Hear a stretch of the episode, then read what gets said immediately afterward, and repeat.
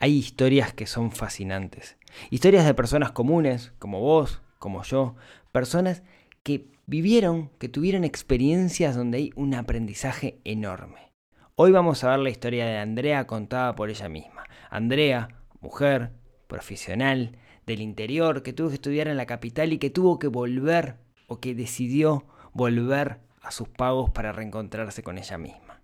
La historia de Andrea. Dos, tres, cuatro.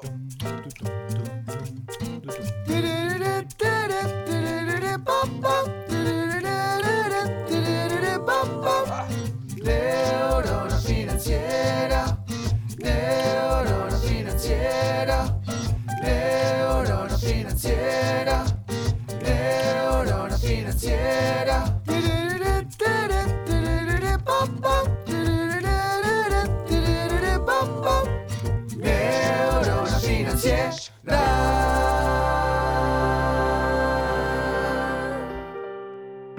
Muy buenos días, tardes, noches para todos. Bienvenidos a un nuevo episodio, un super episodio del podcast de Neurona Financiera.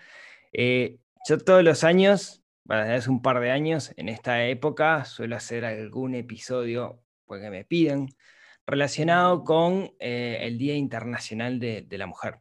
Eh, y confieso que me va mal siempre con ese episodio, porque tengo la mejor de las intenciones, pero, pero no, no, no, no anda, digamos, ¿no? Siempre, siempre alguien, alguna mujer, por lo general, este, me putea por, por alguna cosa que digo eh, que es desacertada. Otras me dan para adelante y otras, y otras me putean, así que bueno, eh, cosas, cosas, cosas que pasan con estos temas que son muy viscerales, ¿no? Esto del, del género, etcétera, etcétera. Entonces, justo esta semana dije, viene, viene el, el Día Internacional de la Mujer y no voy a hacer nada. Yo. Pero voy a invitar a alguien y ese alguien sí nos va a contar algo que me parece que puede ser relevante para, para, para, las mujeres. La mayoría de las personas que escuchan este podcast son hombres. Me encantaría que fueran mujeres y me encantaría que le compartieran a aquellos hombres que escuchan este podcast, si les gusta, si les parece que puedo aportar, que se los compartan con una mujer, en particular con este episodio, porque hoy tengo una, una invitada, una invitada súper especial que me emociona mucho, que es Andrea, Andrea Luzardo. Bienvenida, Andrea, al podcast. Muchas gracias, Rodrigo. Es un gusto estar aquí. Muchas gracias por haber pensado para hacer el podcast contigo. Por favor, eh, para mí es, es, es un placer. Eh, quizás hay personas que están escuchando esto y que están diciendo, ¿quién, quién es Andrea Luzardo? ¿no? Y están buscando en su, en su base de datos, ¿no? De capaz que la conozco de la tele, capaz. Y no, la realidad es que no. Y, justamente por eso es que invité a Andrea, porque muchas veces tendemos a seguir modelos, o las mujeres tienden a, a, seguir modelos, que son modelos publicitados, ¿no? Eh, por ejemplo, esta semana el observador viene haciendo una serie de, de, notas sobre mujeres destacadas, yo las conozco a todas. Y me parece que no está ahí el tema, ¿no? Las conozco a todas en el sentido que son conocidas. Y me parece que hay un montón de historias súper relevantes de personas que salieron adelante, que tuvieron situaciones complicadísimas, de mujeres que tuvieron situaciones complicadísimas y que salieron adelante. Y, Andrea es uno de esos casos. Yo a Andrea la conocí porque ella eh, fue alumna de, del plan financiero personal y ahí nos conocimos, charlamos, me di cuenta de la historia que tenía y por eso la invité. Así que yo no voy a hablar mucho, en realidad va a hablar Andrea en este, en este episodio, creo que no voy a hablar más. Pero Andrea, contanos quién sos. Bueno, yo vengo de un pueblito chiquito, vamos a decir, de unos poquitos habitantes, que es de la zona de Rocha, y um, tuve como todo estudiante, después que haces la escuela y, y seguís el liceo, tratar de buscar eh, otros horizontes. O sea, siempre me gustó estudiar, siempre me gustó la parte de aprender, entonces creo que eso es una cosa que siempre la vi, capaz que en las mujeres más allegadas de mi familia, que siempre el aprendizaje, lo que tiene que ver con la educación, siempre estuvo eh, como un plano muy, muy importante. ¿ah? En cuanto a la parte financiera también vi que era un lado muy importante, siempre es, es, es algo que estaba ahí, o sea, de punta. Y mmm, después que me trasladé, vamos a decir, a Montevideo, lo que noté fue un cambio, o sea, eh, a los seres humanos tenemos cambios, y uno de los cambios grandes es cuando cambias de la situación geográfica. Cambias de un lugar, cambias de, de tu entorno y cambias de esa zona de confort que desde chiquita tú vienes acostumbrándote al lugar y como que todo te queda más lejos, hasta el aire parece distinto, parece que se siente distinto, eh, te tienes que adaptar como un bichito, vamos a decir, raro de otro lugar, pero, pero tiene otras cosas lindas, porque cuando uno sale de esa zona de confort y se enfrenta a sus propios miedos, yo creo que evolucionan y tienen un crecimiento interno eh, muy grande. Y a veces eh, quedándote en un lugar, no logras desarrollar. Entonces, eh, hay que tratar de fortalecer, y a veces capaz que nosotros en la parte educativa no se, no se logra, la parte interna de uno, porque esa movilización interna que hay te sacude mucho con los cambios geográficos. Entonces, uno lo que tiene que tratar de hacer, creo, es adaptarse al medio. Con, tienes que cambiar hábitos. Cuando pasas, eh, y tienes que cambiar muchas cosas. Después que te vas adaptando, eh, es como que te, te das cuenta de que creciste muchísimo y creciste mucho internamente. Yo le doy mucho hincapié a lo interno porque ¿qué pasa? Eh, si uno no evoluciona internamente, no puede desarrollarse externamente ese crecimiento que hay, y en la mujer pasa mucho, ya que estamos hablando en este específico del área femenina, que nosotros tenemos muchos cambios hormonales, eh, muchas cosas que nos revolucionan emocionalmente, y todos esos cambios nos cambian diferente capaz que al hombre y nos afectan de manera distinta. Entonces, eso lo, como que nos va, eh, va impactando a medida que nosotros vamos, por ejemplo, cambiando de lugares o estudiando, mismo cuando entras en la universidad, eh, y, te impacta de una manera totalmente diferente. Después que uno pasa todo, vamos a decir, todo el tramo de la, de la, de la ¿cómo se llama?, de la universidad, lo que pasa es que tú te sentís como que pasaste un trayecto, llegaste a una meta, ¿no? Llegaste a una meta, tuviste cambios a nivel interno y tuviste cambios, por supuesto, también a nivel financiero, porque eh, tú evolucionaste capaz que tú te fuiste y no sabías cómo manejarte y empezaste como a ver que eso era importante, que tenías que manejarlo, porque era un tema de que estaba ahí. Andrea, te hago una, eh, una pregunta. Vos cuando, cuando, cuando eh, te vas de, Rocha a estudiar a, Montevideo, supongo tendrías 18, 19 años. Para la gente que no conoce, digamos, Rocha está más o menos de 300 y algo kilómetros de, Montevideo. 210. la ciudad está 210. De re feo. Esto, demuestra mi conocimiento de geografía. Eh, Rocha está a 210 kilómetros de Montevideo, como dije, como dije recién, eh, y por lo general los estudiantes que, que pasan una carrera universitaria se trasladan, Uruguay está muy centralizado, recién ahora hay algunas universidades en el interior, pero en realidad la mayoría están en Montevideo, en particular la universidad pública, me parece, eh, en el caso de Andrea que estudió odontología, están en, en, Montevideo. Cuando, cuando te trasladaste para, para Montevideo, vos decís, bueno, fue, un cambio total. Eh, ¿cómo, cómo, fue, digamos, cómo estabas en una pensión, lograste que tus padres te alquilaron algo? Porque ese proceso es, muy cambia, cambia mucho a las personas, ¿no? Sí, no, primero me fui con, con, una abuela, con ah, una abuela que tenía ya, que te tenés que adaptar todo, no estuve ahí primero. Y no, después pasé por, por una pensión y después estaba en, en apartamento. Pero creo que eh, te voy a decir que mirándolo de lejos, el cambio más grande es que uno tiene más responsabilidad de las cosas. O sea, te hace todo más responsable hasta cuando sales a la calle. O sea que una vez me dijo una, una persona, y, es bastante destacable, ¿no? Uruguay es un país muy centralizado, un millón y medio de personas son, de Montevideo y otro millón y medio son del exterior, sin, em, del interior, perdón. Sin embargo, es muy fácil encontrar gerentes de compañías que en realidad son del interior. Y gran parte de eso es porque tienen que madurar a los golpes, porque vienen a estudiar a Montevideo y tienen ese ciclo que vos decís en el cual tenés que tomar eh, de alguna manera las riendas de tu vida porque dependés de vos mismo, ¿no? Claro, es que eso es lo que yo te decía un poco en la parte interna, maduras más rápido, porque te tenés que enfrentar a cosas que capaz que si tú te quedas en el lugar o estás en Montevideo, hay cosas que no las manejás porque no te tenés que, o sea, te cambia, esto es un crecimiento muy grande, es un crecimiento muy grande y tenés que madurar a golpes, a veces puede ser doloroso determinadas cosas, hay gente que no se adapta, yo tengo compañeras, vamos a decir, que, que no se adaptaron y tuvieron que volver, Eh, entonces, eh, eh, es como que es duro, por eso te digo mucho la parte interna, de tener que estar preparado emocionalmente, tener una meta, como hablamos en el curso, de tener una meta, pero a su vez que esa meta tenga un propósito más grande para que tú sigas el camino y estés preparado. O sea que eso, como la educación financiera pasa, que no nos enseñan, vamos a decir, ni en el liceo, ni en la escuela, ni nada, también pasa con esa parte interna, porque hay que gestionar emociones. Y eso es complicadísimo.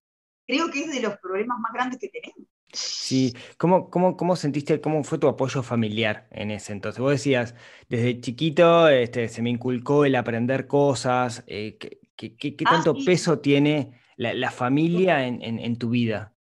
totalmente. Yo desde que me acostaba siempre me acostaba con un libro. Siempre tenía una biblioteca en, el cuarto. O sea, eh, eh, es como que los, los libros, que se- hemos compartido varios temas de libros, eh, eh, los libros siempre estuvieron en, en mí. O sea, es como que el libro te lleva, viste, tú dices viajar. Yo creo que el libro a veces, si tú no viajas de tantos lados, conoces muchas vivencias, compartes muchas emociones, otras personas de muchos tiempos, de muchos eh, momentos sociales, políticos, y eso te, te hace crecer mucho. Un libro para mí te cambia la vida. Y muchos libros te cambian mucho la vida. Sí, más la vida. Hablábamos con Andrea cuando estábamos charlando, que yo le pedía para, para, para tener esta conversación, hablábamos de una de las cosas en común que encontramos es, es la lectura. Eh, de- después que ya terminó el curso, teníamos muchas charlas sobre, sobre distintos libros que se ramificaban mucho.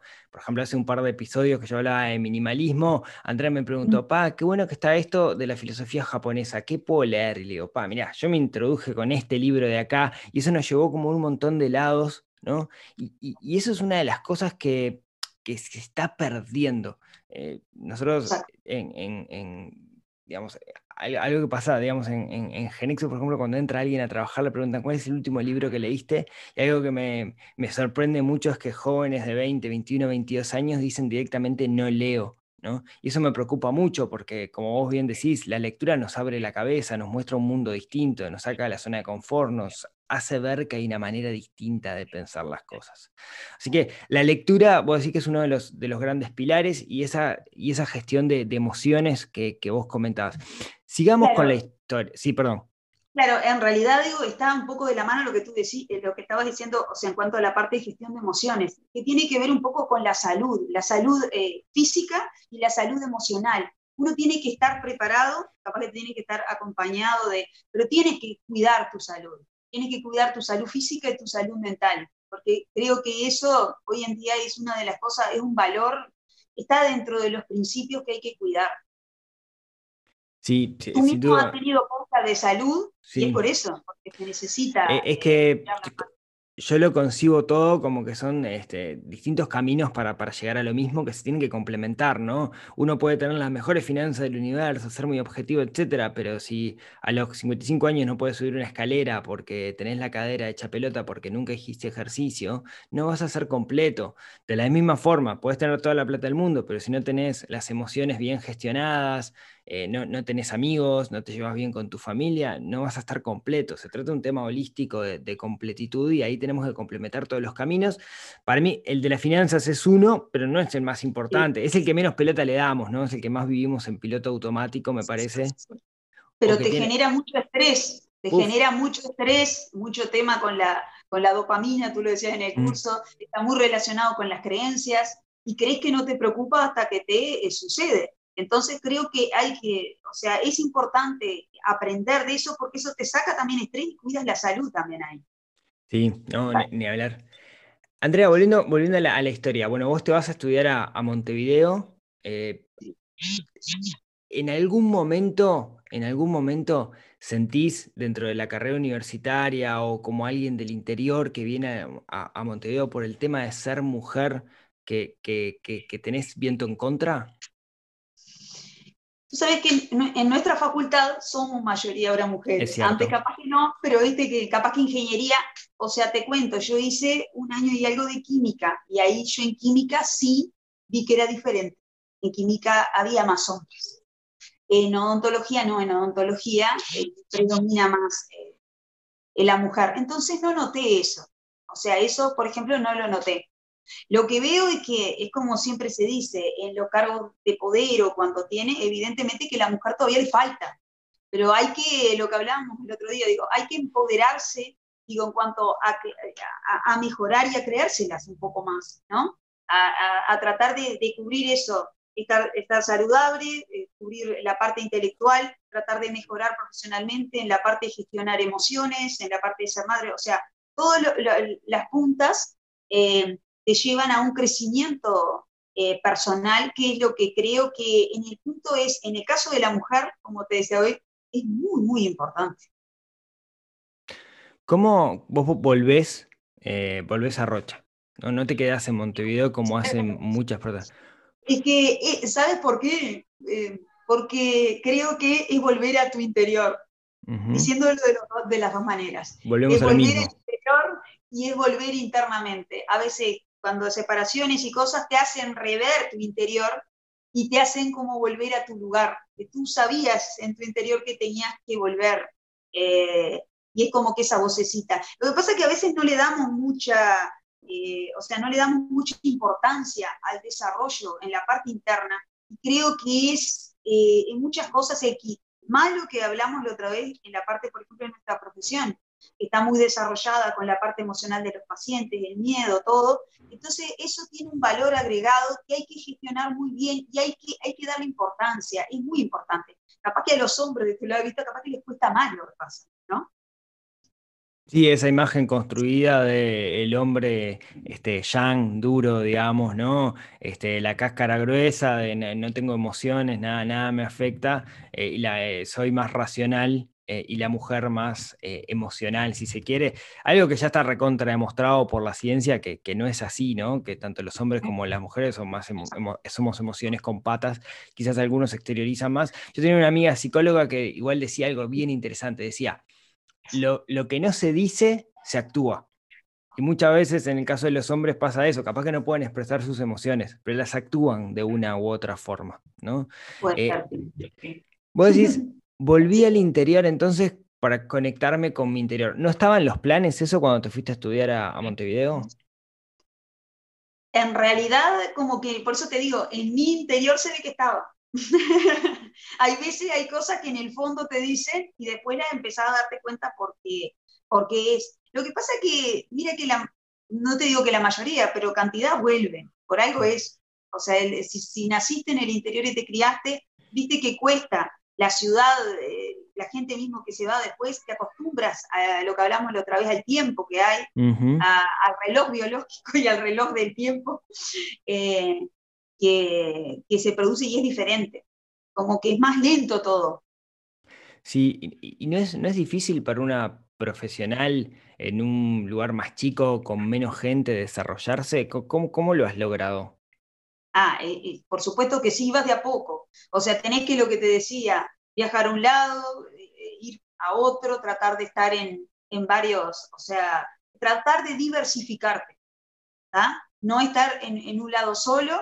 Y bueno, viste que hoy es todo movimiento. Otra cosa importante que hablábamos, y creo que en esto se da y se da en todo, es que el mundo está viviendo, que es el movimiento.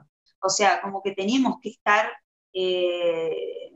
diversificados, como que hoy en día no se puede estar únicamente en un lado. La tecnología lo ayuda, pero digo, no podéis estar solamente en un lado. Claro, vos, vos sos una, eh, no sé si decir la palabra adicta a estudiar, ¿no? Pero charlábamos, la pasé y me decía, no, ese día estoy haciendo un curso, tengo un curso por acá, un curso por allá. Eh, siempre te estás capacitando en cosas que son profesionales o que son, digamos, otras habilidades que te parece que tienen que, desarrollar. ¿Por qué te parece importante y por qué recomendás tanto esto?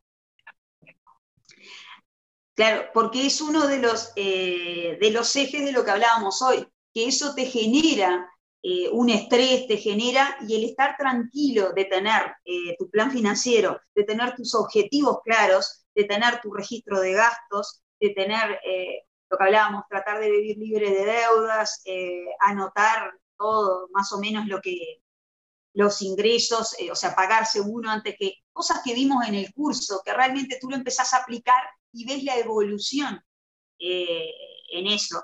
Eh, por otro lado está también eh, cómo después que hablamos algo de la parte inversión, pero que es un área muy, muy grande, ya es otro capítulo, pero creo que el, importante aquí es la parte de eh, registro de gastos.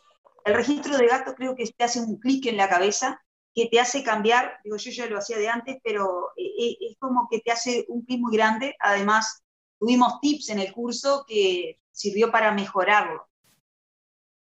Sí, eso, eso con respecto a, finanzas, ahí estabas hablando un poco del, plan del, plan financiero personal, ¿no? Eh, este, creo ahí es lo que decíamos hace un rato, es como una de las aristas donde no tenemos sistemas, no, aplicamos un sistema, vivimos más o menos en piloto automático como, como a la marchanta.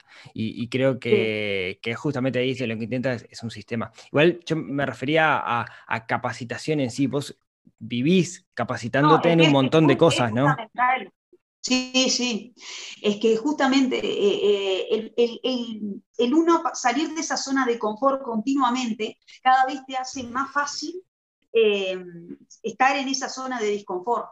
Y el estar aprendiendo, y el estar aprendiendo diferente, como hablamos la otra vez del área de la japonesa, o estar aprendiendo diferentes cosas nuevas, eso te permite estar continuamente saliendo de la zona de confort y te hace crecer mucho más que si uno cuando se deja, por más que esté bien, tendría que seguir moviéndose para lograr eh, no, estar en la zona esa que te, mantiene en confort y no te permite a veces crecer. Crecer en la parte interna principalmente. Sí, Andrea, ¿y no, sos un bicho raro, Sanrocha? Quiero decir. Eh, no, para eh, nada. No, para, déjame, explicarme porque suena muy, muy feo eso. ¿no? hay, hay, hay como una tendencia de lo, de lo poco que conozco yo, yo el interior, digamos, pero si bien en, en, Montevideo, en la capital, digamos, eh, se habla mucho esto de la igualdad de género, etcétera, eh, a medida que te vas alejando, digamos, es un poco peor. Acá hago un paréntesis y voy a contar una historia horrible. Eh, en, Flores, ¿no? esto alguien me va a matar con esto que voy a contar, pero en Flores hay los típicos eh, boliches de copas del interior, ¿no? Para que no sepa qué es un boliche de copas, es, un bar donde ni siquiera hay sillas prácticamente, donde van los paisanos y está abierto de 9 de la mañana a 12 de la noche, ponele, y se van a tomar un whisky, una cerveza, algo, y suele ser mayoritariamente masculino, ¿no? Y, esto que voy a contar es verdad. 24 de diciembre, Navidad, cerca de, la casa de mis suegros en Flores hay un boliche de esos, viene todos los años lo mismo, ¿no? Viene un auto, se baja, este, se baja el, paisano, digamos, se va al boliche, 8 de la noche, Navidad, ¿no? 8 de la noche, hasta las 10 de la noche está, y la mujer se queda en el auto mirando el celular. Navidad, 24, yo, yo, no lo puedo creer, ¿no?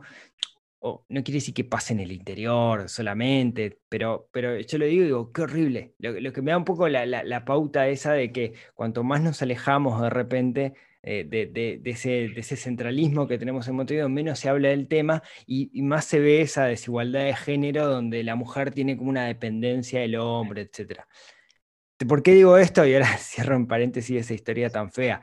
Me imagino que vos en Rocha, mujer, independiente, profesional que fue a Montevideo, volvió, tiene su, negocio, su consultorio, eh, estás todo el tiempo formándote en cosas nuevas en distintas áreas, tanto en Uruguay como en el exterior, ya sea online o, como sea, eh, tenés una biblioteca enorme, te pasás leyendo, etc. Eh, ¿no, te sentís como un poco distinta a la, a la media? Y no sé, pero hay mucha gente que, en realidad, hay muchas mujeres acá, empoderadas, como hablamos. Qué bueno. Lo que pasa, Que, eh, lo que, pasa que no todas, a veces capaz que está... Eh, es, importante, o sea, tener ese, ese, ese crecimiento de saber que no importa sea mujer, hombre, de tratar de que siempre el aprender, el crecer y crecer adentro siempre va, va, a mejorar al entorno, vas a mejorar tú y vas a ayudar capaz que a otro, que de otra manera no lo podés hacer.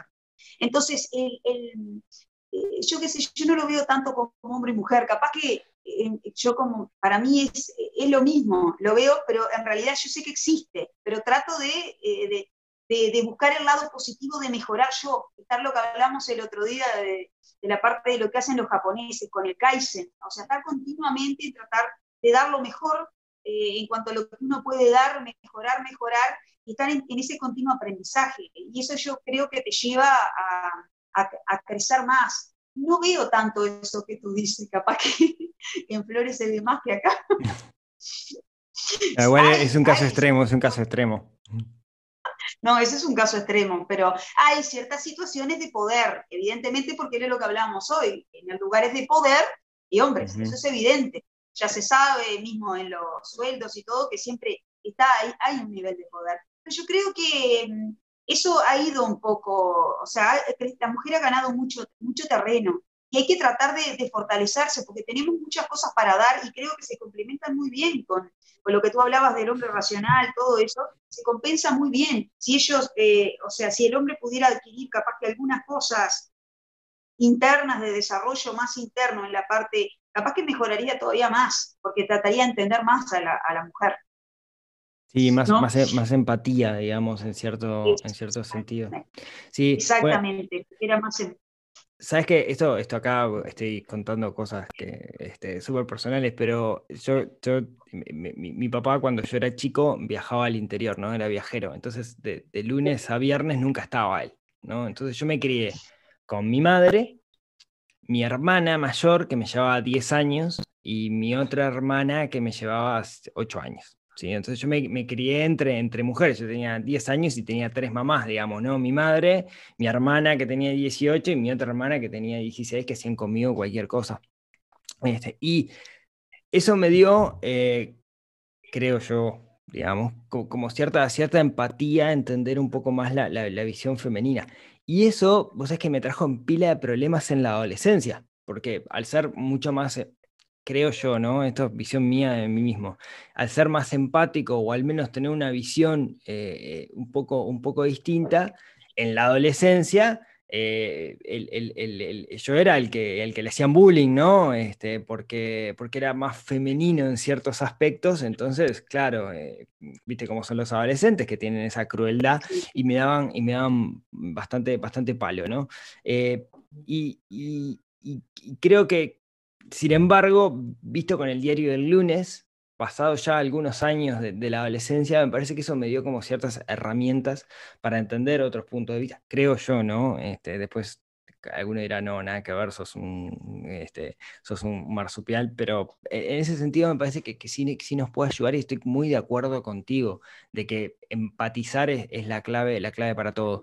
También vos decías, no, no me preocupo tanto por si hay desigualdad de género, no me preocupo tanto por esto, yo me preocupo por mejorar yo bajo la premisa aquella de que si yo mejoro y yo soy parte de la sociedad, mejoro la sociedad porque va a permear y ese mejoramiento que yo hago va a bajar o, se va a permear como vasos al resto de la sociedad y esa paciente que va a ir contigo que te va a decir, pa, este, no te puedo pagar el tratamiento de conducto, vos le vas a decir, che, ¿sabes qué? Capaz que estás encarando mal tus finanzas y le vas a contar alguna cosa y va a mejorar un poquito. Exacto, exacto, exacto, ya lo hemos, exactamente, porque exactamente lo habla porque en realidad no tiene educación de antes, no tiene educación financiera, no hay, o sea, tú aprendes matemáticas y de las matemáticas quedaste ahí, ¿no?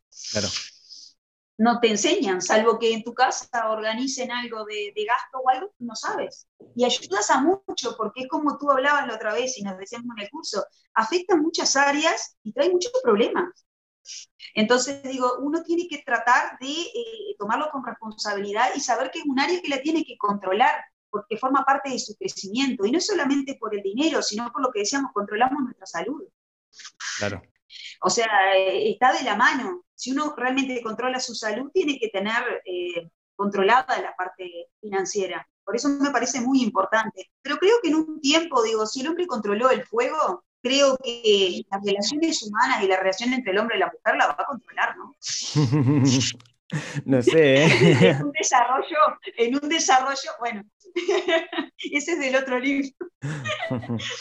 Eso tiene que ver mucho de la, de la evolución del hombre, pero es importante entenderlo porque al, al poder ver, es como dice Simon Sinek, eh, o sea, el encontrar el porqué de las cosas más que el qué. Cuando encontramos el porqué de las cosas, qué hacemos, qué propósito tenemos, en cualquier área, seas hombre o mujer, eh, al encontrar tu propósito de vida, no tus metas, como decimos que llegas, tu propósito. Eso te permite eh, llegar a, motivar a más gente porque te, se ponen en, tu piel, te entienden. Entonces tú hablas con ellos y, empatizas con ellos y estás del lado de ellos. Entonces, eh, es muy importante encontrar el por qué eh, uno hace el propósito de vida que tiene. Creo que ahí no había tantos problemas mentales, tantas cosas que ocurren debido a que la gente, perdemos a veces el rumbo. Sí, el otro día charlaba con, con Mariano, un amigo argentino, que hicimos un, episodio el otro día con Mariano Rodríguez, y él dice algo siempre bien interesante, ¿no? Dice, encontrar cuál es el propósito de vida eh, es complicado, no, no es fácil hacerlo, te puede llevar toda la vida a saber cuál es tu propósito. Ahora, lo que dice es bien interesante, él dice, aunque no hayas encontrado tu propósito, hay algo que es seguro, para cumplir ese propósito vas a necesitar dinero, tiempo y salud, digamos, ¿no? esas tres cosas. Entonces, no sabes cuál es tu propósito, no importa todavía, pero preocupate en alguna manera gestionar bien tu dinero, gestionar bien tu tiempo y gestionar bien tu salud. Es que el propósito te lleva a la vida, es como dicen los japoneses, el ikigai famoso, ese es, una, es una vida y puede cambiar de acuerdo a cómo tú vayas, pero, pero lo tenemos que encontrar. Es la, es la forma de tener un motivo, pero es tal cual, digo, las otras cosas tienen que estar en línea también para lograr ese propósito. Si no, no, no lo podemos lograr. Ya que, ya que decís Ikigai, eh, si no leyeron, hay un libro muy bueno eh, que, habla, que habla de eso y, cuenta, cuenta, cuenta esa historia de, una palabra en japonés que se podría traducir como propósito de vida, que es Ikigai, pero en realidad ni siquiera existía en japonés, solamente en un pueblito donde la gente vivía mucho más años que, el resto, ¿no? Si la media era 80 años, en este pueblito vivían 110, ¿no? Y, se hizo como un estudio y ahí hay un libro que se llama Ikigai que está muy bueno al respecto. Y hablando de pueblitos, eh, yo vengo hablando hace, hace tiempo del hecho de, vivir en el interior, ¿no? Yo dije, con la pandemia la gente va a querer escapar de las grandes ciudades y va a querer irse al, interior. No sé si va a pasar, digamos, pero fue, me, animé a hacer como, como esa predicción. Vos que, vos que vivís en, el interior, ¿cómo, ¿cómo lo vivís? Sos de ahí, pero ¿cómo lo vivís el interior? Bueno, el año pasado fue totalmente distinto porque uno pasaba dentro de la casa. o sea, claro, el año, el, año el año pasado fue complicado, pero es muy tranquilo. O sea, esa, esa es la ventaja que tiene, depende de cada uno cómo sea, eh, eh, cómo sea de carácter, vamos a decir, de personalidad. Si sos una persona tranqui, creo que el interior te lleva a la tranquilidad, capaz que hay personas, pero igual en día hoy estamos todos comunicados. O sea, hoy hay buenas carreteras, ¿no? Para la, o sea, tenemos buenos para moverte y todo, digo, creo que no hay distancias. Hoy en día ya estamos más en un mundo que está más unido eh, en totalidad, por eso pasó esto del, COVID, eh, unido y, o sea, somos un todo en realidad, más que, porciones, ¿no? Sí, ahora, ¿no, ¿no te parece que vos decís, si sos tranquilo, pero todo lo que nos contaste vos de vos misma es que interiormente vos de tranquila no tenés nada, ¿no? Estás en una búsqueda interior, estás todo el tiempo estudiando, leyendo, viendo en qué poder mejorar. ¿No será que, capaz que vos decís, el interior es tranquilo, pero es, digamos, esa tranquilidad externa que hay no te permite enfocarte más en, ese movimiento interno, de crecimiento interno, saber que no tenés mil estímulos ahí afuera de cosas para hacer que de alguna manera te, distraen de ese crecimiento interior? Rodrigo, ahí está un poco lo que nosotros hablábamos de anotar, de planificar. Te digo, fue uno de los pasos del cambio. Creo que hay que empezar, a, los grandes planifican, y creo que hay que planificar, hay que anotar, hay que escribir. Sea, yo digo escribir porque me parece que el lápiz, creo que escribir es, hay que planificar qué es lo que uno hace y va a ver que hay tiempo para todo. El tema es planificarlo, poner, eh, eh, leo, o sea, voy a leer un libro, voy a hacer ejercicio, voy a hacer, bueno, tengo planificado tantas horas para esto, tanto, hay que planificar más. Lo hablamos bien en el curso y creo que es fundamental. Cuando empezás a anotar, ves que puedes hacer todo lo que pasa es que a veces no, planificamos. Y te permite priorizar, ¿no? Eh, el hecho de, decir qué es lo que tengo que hacer te permite verlo en blanco y negro y saber qué es lo que tenés que hacer. A ver. Te recomiendan los siete hábitos de la gente altamente efectiva. Me cambió, tengo hasta las fotocopias de, partes del libro, porque creo que te hace centralizar en lo que hablábamos y termina en lo mismo, que hay que construir todo a base de crecimiento personal. Sí, eso, a partir de ahí, tú creces no hay otra. Sí, Kobe, Kobe es muy bueno en, en- en- explicar, digamos, a partir de siete hábitos, que no son, no sé si son hábitos la palabra, no, pero son siete conductas que nosotros debemos tomar, donde divide la mitad en, en conductas interiores, y el tipo arranca diciendo, eh, eh, lo importante es, es lo primero. Más, ha- hace un- una vez lo vi en un video, un experimento que hace que es buenísimo, no sé si lo viste, que llega Kobe con un montón de, de- de piedras, ¿no? Eh, entonces agarra y dice, bueno. Tenemos una bolsa de arena, mete una bolsa de arena dentro de un tacho y después empieza a meter las piedras, ¿no? Y tiene piedras grandes, piedras chicas, etcétera, y al final le quedan muchas piedras afuera que no le entran en el tacho. Entonces, bueno, vamos a hacerlo distinto. Entonces, primero pone la piedra más grande, después empieza así a meter de la más grande a la más chica. Al final, toma la arena, la tira dentro del tacho y lo que dice es, ¿qué pasó? Se llenó todo. Si nosotros priorizamos y ponemos primero lo más grande y lo más chico al final, Primero, nos primero entra todo. primero, lo primero, ¿no? Por eso el libro arranca con primero lo primero, justamente. Exactamente. Yo, es un libro muy lindo para empezar, digo, claro, eh, para empezar a, a encontrar un poco, porque uno tiene que mejorarlo internamente y a veces no tenés, vas a un curso, a veces está con esto del COVID, y los libros a veces internamente te van como cambiando. Otro que es muy bueno es el de Hanasaki, que tiene que ver con la parte de Marcos Cartagena, que es eh, con la parte eh, que tiene que ver con el Japón, y ahí explica todo con la parte del Ikigai y el y está muy bueno porque te hace también la llegada a la naturaleza, lo importante que es volver a encontrarte con esto con todo el COVID hemos estado, con todo el tema Mm. del medio ambiente. Creo que es importante tratar de, de, en cada lugar que nosotros estemos, tratar de priorizar lo que tiene que ver con el cuidado de la naturaleza eh, en, en cada proceso mínimo que hacemos, porque todos podemos ayudar. O sea, no hay nadie que no pueda hacer algo. Sí. De hecho, hay, hay algo que se llama baño de bosque, creo que lo escuché eso de, de Sí. Marcos Vázquez, que es, eh, hay una explicación científica por la cual cada cierto tiempo ir a un bosque, a un lugar con naturaleza salvaje, nos hace bien, eh, creo que es una, no sé qué glándula es, pero hay una glándula que se des- desarrolla más, no sé qué, no sé cuánto, eh, e- es buenísimo y una recomendación es cada tanto escaparse a un lugar silvestre, que eso ayuda y mucho. Sí, Y- sí, sí, sí, sí. Bueno, en ese libro también está muy resumido y es muy, muy fácil de entender, no está nada complicado. Pero eh, por eso, al fin y al cabo, creo que lo que llegamos a la, a- a la conclusión de que la educación financiera, tipo el plan financiero también, lo que nos ayuda es a estar, a cuidar nuestra salud en todo sentido, a estar tranquilo, a evitar el estrés y a organizarnos también. Porque eh, tenemos que tener como una organización interna y una organización externa para que después se pueda devolver afuera. Si, si uno no tiene eh, una, una, parte interior eh, bien desarrollada, no puede a veces devolver lo que quiera afuera por más que crea que lo puede. Creo que va más por ahí. Te potencia mucho más la energía, eh, por supuesto si estás saludablemente también. La salud creo que es primordial porque eso te hace tener energía para poder hacer lo que tú quieres hacer. Creo que podés ayudar a más gente así que cuando estás enfermo, evidentemente. Claro. Entonces, creo que va todo de la mano, es una cadena y es eh, cuando entiendes eso y entiendes que nadie te hace las cosas, que las cosas se las hacen las personas y cambias totalmente la mirada. Empezás a ver distinto. Por eso te digo que hombre o mujer, tú tenés que tratar de tu lado dar lo mejor y cambias en eso y te cambia, porque a veces te sentís mal por determinadas cosas y empezás a ver, pero soy yo a veces. Entonces ahí te empezás a introspección y empezás a, a, a, salir tu mejor, tu mejor lado, empezás a mejorar tú y así mejora después del exterior. A veces te tenés que separar lo que pasa de las cosas para poder crecer. Y capaz que acá en el interior es lo que tú decías, que podés quedar capaz que más retraído.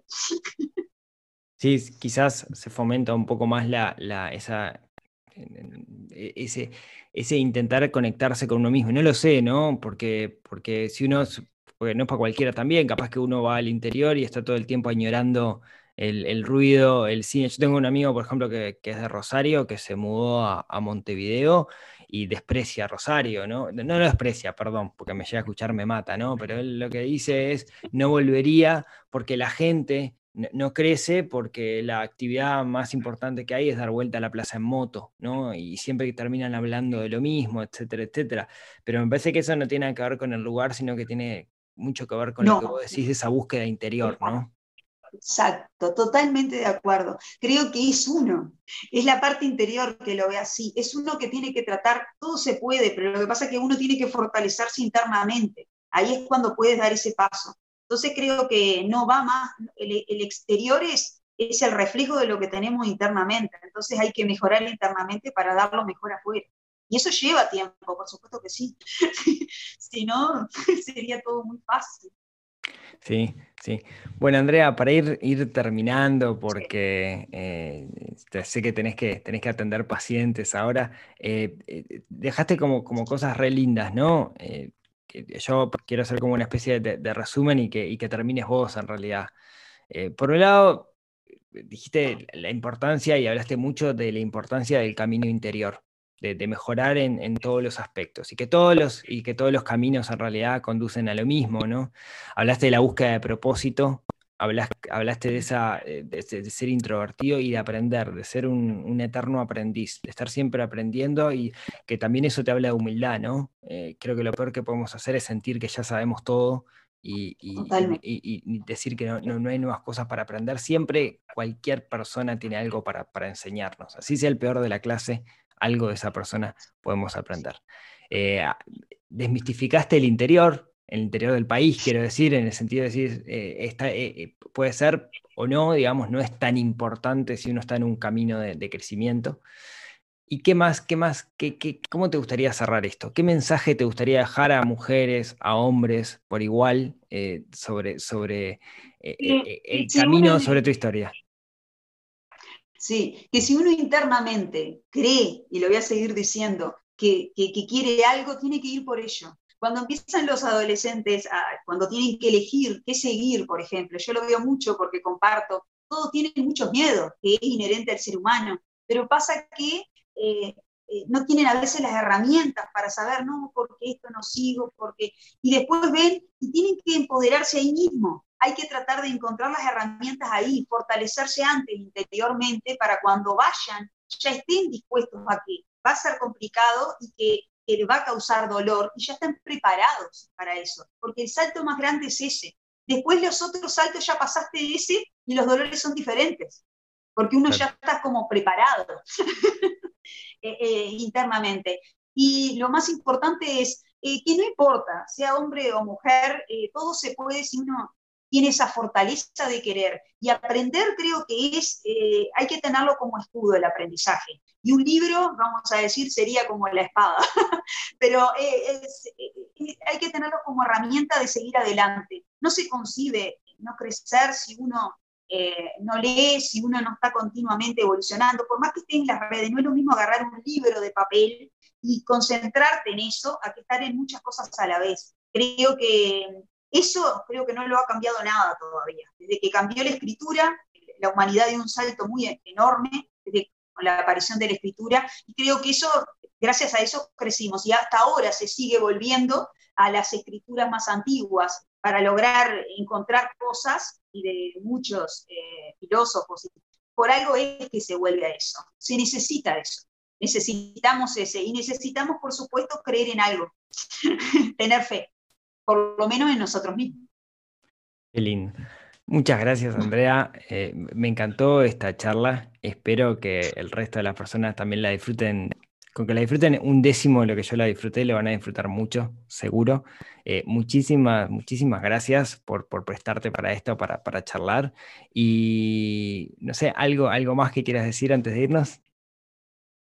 No, que muy generoso de tu parte, muchas gracias, porque nunca me imaginé estar haciendo un podcast, pero, pero la verdad que se merecía por el tema de que una mujer, es verdad, eh, se trata de empoderar, trata de dar lo mejor, trata de superarse continuamente a pesar de errores, equivocaciones, pero tratas de seguir.